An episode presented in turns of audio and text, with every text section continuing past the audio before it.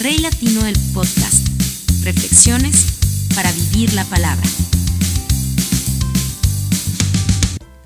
¿Qué tal amigos del podcast? Un abrazo muy muy especial ahí donde estás, que el Señor te bendiga. Gracias por ser parte de esta comunidad, gracias por compartir los mensajes, por escucharlos, por replicarlos, por darles like y por compartirlos, por llevar esta palabra hasta donde más pueda llegar. Y esperemos que llegue muy lejos. Porque la única intención que tengo con este podcast, como siempre lo digo, es que tú encuentres a Dios en cada cosa que te pase, en cada minúscula o gran cosa que suceda en tu vida, en cada circunstancia agradable o, desagradable que tengas que vivir, que tu cotidianidad esté llena de Él, que sepas que todo en, torno a tu vida gira en torno a lo que Dios quiere hacer contigo, pero que a veces nosotros, en medio de nuestra humanidad, olvidamos o no queremos hacer. Porque a veces escuchamos y no nos damos por entendidos. Las cosas que nos pasan a diario son duras, a veces tenemos que soltar cosas que amamos, a veces tenemos que aferrarnos a cosas que no queremos, como perdonar, como tener misericordia. En medio de nuestra vida pasan tantas cosas difíciles que olvidamos que no somos los únicos que están pasando por cosas difíciles. Todo el mundo tiene una circunstancia distinta. Como se dice popularmente, cada quien carga su propia cruz. Y en ese orden de ideas, la única manera de que en comunidad podamos seguir adelante es ayudándonos los unos a los otros. Pero perdemos esa perspectiva, perdemos esa visión, perdemos esa labor que Dios nos encomendó. Francisco Otero es coordinador de la Organización Médicos Sin Fronteras y él dice lo siguiente. Imagínate vivir 12 años en guerra con bombardeos diarios, y enfrentamientos y que de la nada te caiga un terremoto que devaste todo lo que conoces. Se estima que 33.000 personas han muerto por los terremotos que sacudieron el pasado lunes el sur de Turquía y el norte de Siria. En este último país ya hay más de 3.500 fallecidos. El viernes Damasco dio permiso para que se envíe ayuda internacional a las víctimas del terremoto en las zonas controladas por los rebeldes. Según informaron medios estatales, la guerra civil había dominado rampante en las calles durante años y hoy los desplazados lucen idénticos a los residentes de las ciudades. Los desplazados lucen idénticos. La situación climatológica es mala. Antes del terremoto estaba nevando, el día del terremoto estaba lloviendo. Después de varios días de ocurrido el terremoto, se dice que todavía hay gente en la calle que no sabe a dónde ir. Mustafa, un niño de 7 años, fue rescatado en la provincia turca de Hatay, mientras que Nafise Yilmaz, una mujer de 62 años, fue encontrada con vida en, Nurdagi, también en Hatay, informó el lunes 13 de febrero la, 13 eh, de febrero, la agencia noticiosa estatal Anadolu. Ambos estuvieron 163 horas atrapados entre la destrucción de edificios colapsados en el devastador sismo del 6 de febrero, antes de su rescate en la noche del pasado domingo. Podría haber hasta 155 mil cuerpos bajo los escombros. Hoy todos se abrazan por una vida. Hoy todos buscan ayudar, dar, aportar. Hoy todos buscan salida a la dura situación, al frío, al hambre. Hoy lo hacen juntos Hoy sus ojos ven la vida diferente. Hoy no hay acomodados ni enemigos. Hoy la política debe hacer lo que le corresponde desde el principio y no dividir. Hoy no luchan contra ellos mismos. Hoy se perdió la anestesia de vivir y que cada día sea cotidiano y que tú des tu día siguiente por contado. Hoy se perdió la cotidianidad de la guerra del enfrentamiento, del odio, hoy no cabe en sus corazones. Hoy sus ojos derraman lágrimas de alegría al salvar un perrito o un gato, a un niño, a una anciana de los escombros. La pandemia no nos enseñó nada, porque al abrirse la puerta parece que hubiésemos salido peores, más afanados, más duros, más insensibles. Conducimos con agresividad en las calles, Vivimos con envidia y creemos que necesitamos cosas para llegar a ser felices. Las redes son el lugar perfecto para desahogar nuestra dureza y rencor. En este mismo canal hay un video que tiene más o menos unos 4 millones de reproducciones o algo así. Y lo puedes buscar, es un video muy corto. En ese video hay tres niños en una habitación cuidando a, a uno de ellos, que es una niña que está sentada en una silla de bebé. Uno está perdido en el celular acostado y el otro está frente al televisor jugando un videojuego. Podrías preguntarte muchas cosas, pero cuando el niño grande se da cuenta que la niña se durmió en la silla, la levanta. Cuando el niño pequeño que está jugando con el celular en la cama se da cuenta que su hermano grande carga a su hermanita que está dormida, que no sabemos hace cuánto se durmió. Hace un lugar en la cama y se acuesta con ella. Deja a un lado el teléfono, el otro deja a un lado el videojuego y se cuidan mutuamente. Son niños. La primera pregunta que surge para muchos de los que ven el video es, ¿y los papás? Y se olvidan que lo realmente importante es que en esos niños ese video lo único que refleja es el amor que sienten el uno por el otro, independientemente de lo que esté sucediendo externamente. Si los papás los dejan solos, por necesidad, por borrachera, o qué sé yo. Si es una madre soltera, que no tiene un papá responsable y tiene que ir a trabajar, pues al niño mayor le corresponde cuidar a sus hijos más pequeños, a sus hermanos, porque ella no tiene con quién dejarlos. Hay, hay muchas cosas, incluso la mamá podría estar en la otra habitación. Hay muchas cosas que podrían estar sucediendo, algunas criticables, otras no. Pero el tema es la cantidad de odio que alcancé a percibir de los cientos de miles de comentarios que levantó ese video en este canal. Y me dio mucha tristeza darme cuenta que después de la pandemia, lo único que nos preocupa es tener la razón. Y al querer tener la razón, señalamos a los demás, los culpamos y nos endurecemos cada día más por querer tener la razón y no misericordia. Dios tiene paciencia con nosotros todos los días, pero nosotros le negamos esa paciencia a los demás. Dios tiene misericordia sobre nosotros todos los días. Esa misericordia que nos baña cada mañana, esa gracia de Dios que nos cubre cuando podemos levantarnos, no en medio de la ruina de un terremoto. Esa misericordia se las negamos a los que están a nuestro alrededor. Por eso el título de este mensaje. Por eso se llama terremoto, porque necesitamos terremotos en nuestra vida. Lamentablemente los necesitamos, porque perdemos la perspectiva de lo que realmente es importante. Hay un video de un niño que destroza el apartamento de sus padres porque le quitaron el celular. Y la mamá entró después de venir de la tienda y encontró la casa patas para arriba. Partió los televisores, los espejos, los adornos, volteó las sillas, destruyó los armarios, destruyó el baño, hizo añicos el apartamento. En un acto de rabia, consciente de lo que estaba haciendo, pero inconsciente del alcance de lo que estaba haciendo.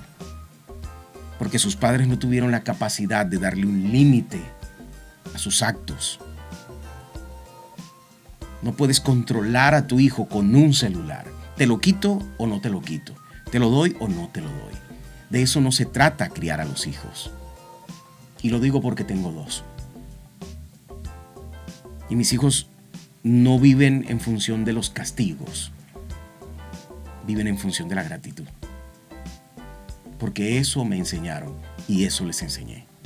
Debemos ser agradecidos con lo poco o con lo mucho y respetarlo. Nuestras posesiones debemos respetarlas, pero no son Dios no las necesitamos para respirar. En el video pasado les dije que me quedé sin cámara y estoy tratando de conseguir otra. Pero no es un tema de que necesito una mejor cámara para lucirme. De eso no se trata. Se necesita entregar un buen trabajo de excelencia porque lo que yo hago lo hago para Dios. Para que la palabra de Dios penetre tu vida y entiendas que realmente lo importante es Dios. No soy yo ni lo que hago. Es Dios y su palabra y lo que esa palabra hace contigo. Hoy quiero que entiendas los terremotos de tu vida que a veces te quitan todo, que a veces te dejan sin nada. Y recuerda cada terremoto de tu vida, cómo te hizo volver a lo más importante. Es como cuando tienes un susto en la carretera, pero estamos bien. Lo dices al final, pero estamos bien. De eso se trata la misericordia. Tener conciencia de tu propia vida y de la vida de los otros y valorar esa vida. Darle gracias a Dios por la vida de los otros y darle gracias a Dios por tu propia vida. ¿Por qué tenemos que esperar la tragedia para poder crecer? ¿Por qué en medio de 12 años de lucha a pesar de la pandemia se levantaron las restricciones y el odio continuó? Tuvo que venir un terremoto que levantó la tierra dos metros para que la gente se diera cuenta que lo importante es la vida y lo positivo que podemos hacer con ella. Y no cuántos muertos puede acumular el tener la razón. ¿Cuántos matrimonios han separado por tener la razón? ¿Cuántos niños han sufrido los divorcios de sus padres porque ellos querían tener la razón? ¿Cuántas familias se han separado porque uno cree que tiene la razón y se separan de los abuelos, de los tíos, de los primos, porque yo tengo la razón? ¿Cuántas empresas y sueños se han destruido porque los socios pelean porque todos quieren tener la razón? No se trata de eso. La vida se trata del amor que Dios nos regala cada día y de que juntos tenemos la posibilidad de salir adelante, construir sueños juntos, empresas, negocios, escuelas, universidades, viajar por el mundo, conocer las esquinas de este planeta que Dios nos regaló en paz y tener posesiones. Dios te permite a través de tu preparación y a través de todo lo que hace y las ideas que pone en la mente de la gente, tener cosas fantásticas, vehículos rápidos y lujosos buenos celulares, computadores excelentes, buenas televisores, buenos televisores y buenas producciones televisivas. Puedes ir a un muy buen cine y ver una muy buena película. Dios no dice que eso está mal, al contrario, te invita a que disfrutes de todo lo que hay en este planeta. Pero eso no significa que tengas que endurecer tu corazón y pasar por encima de todo el mundo para poder disfrutarlas. No es tener piscina en tu casa y no tener tiempo de disfrutarla. No es querer tener hijos y después matarte trabajando para no jugar nunca con ellos. De eso no se trata la vida. Que abandone el malvado su camino y el perverso sus pensamientos. Que se vuelva al Señor, a nuestro Dios que es generoso para perdonar, y de Él recibirá misericordia. Isaías 55.7. Volverse a Dios debe ser un acto racional y voluntario pero debemos estar dispuestos a recibir esa revelación de su Espíritu, el único que nos ayuda a entender lo que debemos cambiar. Es una decisión personal querer cambiar, apartarte de los malos caminos, del odio, del rencor, del pasado y emprender en este 2023 relaciones que te ayuden a crecer. Pero relaciones en paz, donde tú eres una persona donde todo el mundo encuentra paz, revelación. Eres como el agua fría en medio de un día caluroso. Eres un abrazo en medio de un día agitado. Eres la palabra que calma. Eres ese ser con el cual todo el mundo quiere compartir. Dios quiere convertirte en eso. Pero también quiere que tú encuentres eso en otros que no tengas el orgullo de tener un corazón tan duro, que no tengas la capacidad de pedir un abrazo a la persona que amas para encontrar paz. Efesios 4:23, y que seáis renovados en el espíritu de vuestra mente. ¿Cómo doblegar la mente que está acomodada? ¿Cómo doblegar una mente que está obtusa teniendo la razón de todo, porque la academia dice que tiene la razón, y lucha contra cualquier sentimiento positivo en función de las personas que él cree que tienen la razón. Si tu mente está acomodada, no va a, no va a tener revelación.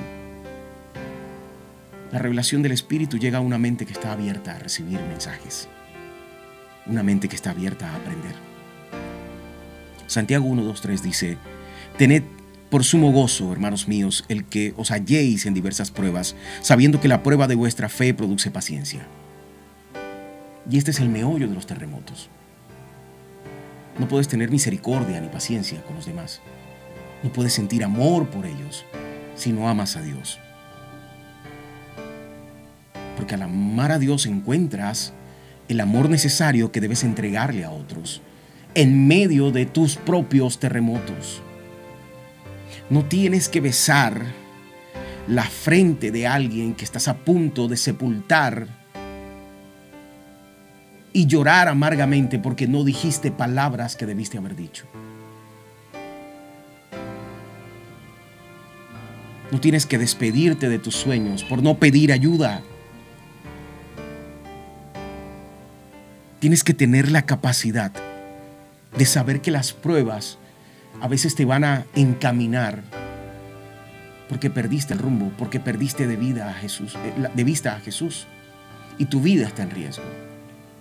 Pedro se hunde cuando, cuando camina sobre el mar, cuando camina sobre el agua.